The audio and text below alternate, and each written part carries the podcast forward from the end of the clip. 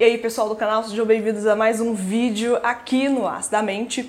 Hoje eu decidi tirar uma dúvida, mais uma vez, de um inscrito aqui no canal. Vocês sabem que aqui eu gosto de comentar um pouco mais sobre o trabalho dentro de uma clínica de psicologia, falar sobre psicologia clínica para as pessoas que têm interesse, para as pessoas que têm curiosidade a respeito. E hoje eu falo da dúvida do Levi, que é um inscrito que geralmente encaminha algumas questões para nós, encaminha algumas dúvidas e comenta bastante.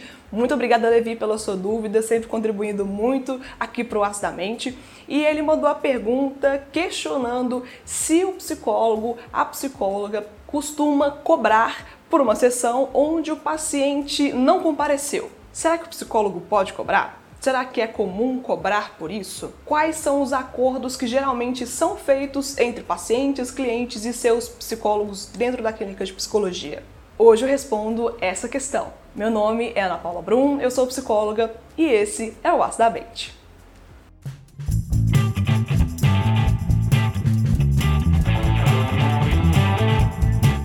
Bem, geralmente quando o paciente chega pela primeira vez no consultório ou em um atendimento online, a gente explica algumas questões que são meio burocráticas, que são meio chatas, mas que são muito importantes serem compreendidas, principalmente se for um paciente, um cliente que não teve contato com a psicologia até então, que nunca fez terapia na vida.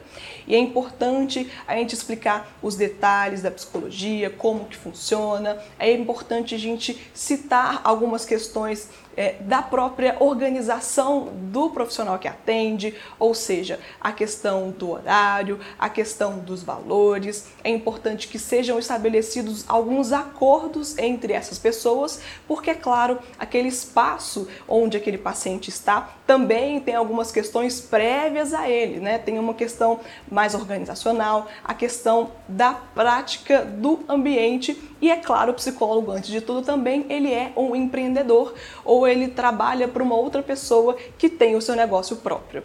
Então, é importante que o próprio psicólogo, a psicóloga tenha em mente que são necessários abrir esses espaços para discutir essas questões que não fazem parte daquela demanda do paciente, mas que são muito importantes também para gerar o vínculo e para gerar uma certa confiança também entre essas duas pessoas. É importante que se fale sobre o sigilo entre as pessoas, é importante que se estabeleça também esses pontos de prioridades, ou seja, é importante que o paciente tenha em mente as questões que demandam aquele contato, quais são os cuidados que devem ser tomados. É importante também que o profissional consiga tirar dúvidas que eventualmente surjam para aquele paciente, porque é claro que tem algumas questões também que são muito particulares e a gente tem que respeitar isso com pessoa, com profissional. Enfim, aquele espaço, aquela primeira sessão, ela é muito importante por isso, para a gente explicar, se apresentar e também tirar dúvidas a respeito do próprio papel do psicólogo dentro daquele espaço. E eu, particularmente, falo muito sobre a questão do horário, sobre a questão dos valores, sobre a questão do agendamento e também eu gosto de trabalhar muito com a comunicação com os meus pacientes. É claro que eventualidades acontecem, é claro que imprevistos eles vão acontecer também, a gente não tem como controlar isso, por isso eu acho que a comunicação ela é muito importante.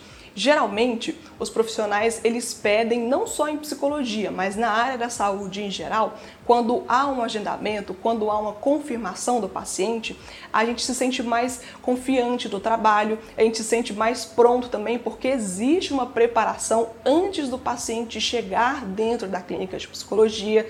A gente geralmente lê um pouco do caso, tentando lembrar alguns pontos que são importantes. Então existe o trabalho antes, durante e depois que o paciente sai do consultório. É um pouco mais complexo do que parece ser à primeira vista.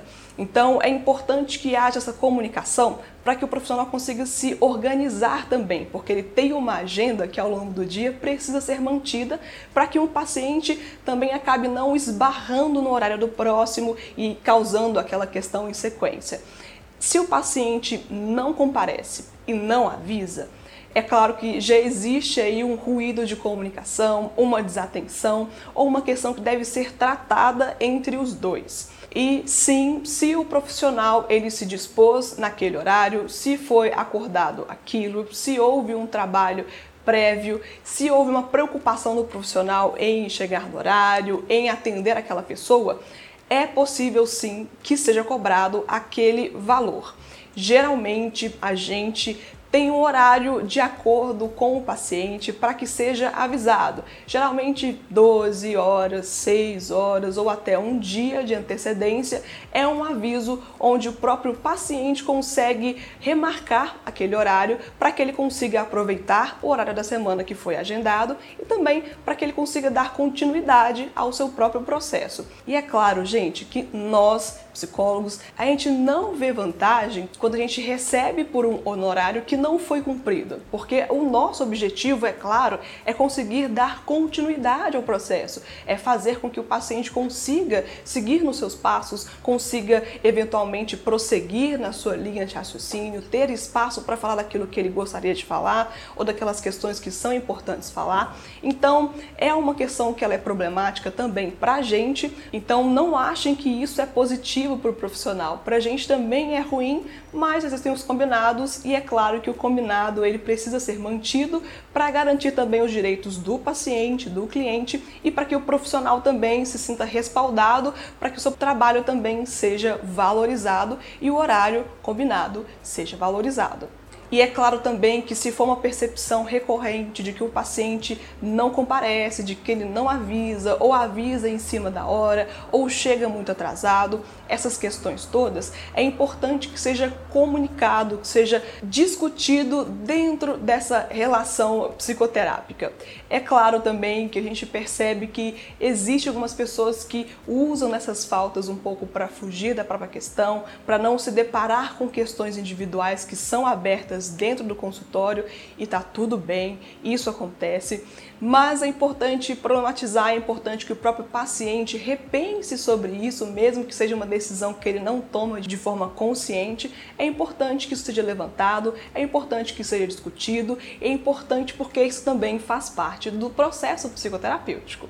Então, só para finalizar, sim, acontece, o paciente ele pode surgir com uma emergência, sim, é possível remarcar também de acordo de como for a comunicação entre os dois, como for o acordo entre os dois. É importante lembrar que cada profissional se sente seguro, cada profissional se sente respaldado para agir de uma forma ou outra. Alguns profissionais têm uma agenda um pouco mais enrijecida, um pouco mais cheia, e é difícil fazer as realocações dos pacientes. Isso acontece, também não é um problema. Por isso que eu sempre acho que a comunicação, que o acordo entre as pessoas interessadas no processo é o melhor caminho a ser seguido.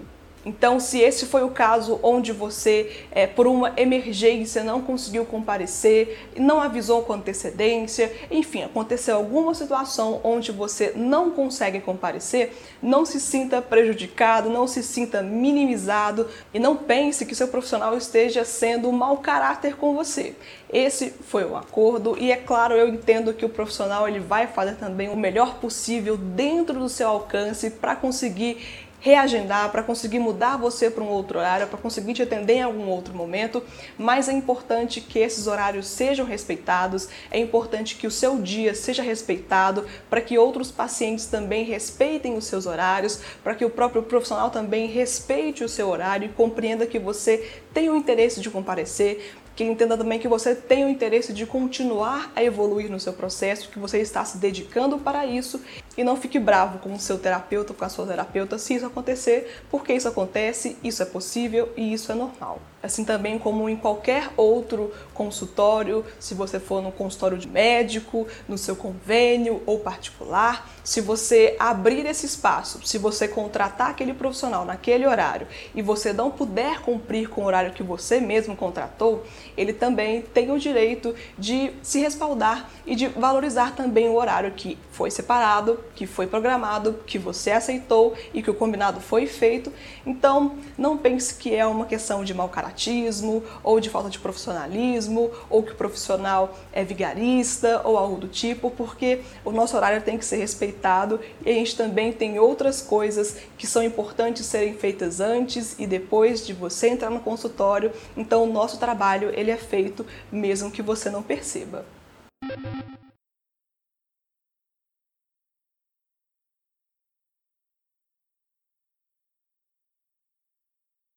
Eu espero que eu tenha conseguido responder essa dúvida de uma forma clara. E se não também pode mandar mensagem ou no Instagram ou aqui nos comentários desse vídeo, comente se você tem alguma dúvida. E é claro, gente, vamos evitar que ter alguns comentários de agressão. Eu sei que é uma situação que é chata, eu sei que é uma situação que é complicada, que nem todo mundo gosta, mas vamos evitar que comentários negativos, xingando profissionais ou expondo profissionais, porque esse não é o objetivo aqui do canal nunca foi, também não vai ser. Então tome cuidado com o que você fala para também respeitar a imagem das pessoas que você pode comentar aqui nas suas frases, ok? Vou contar com você para isso.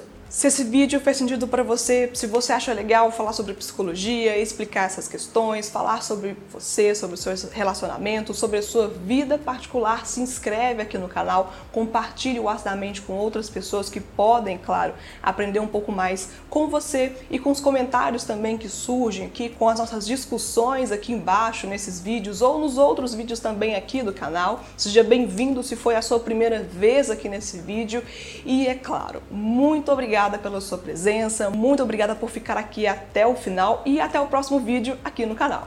Até mais. Tchau, pessoal!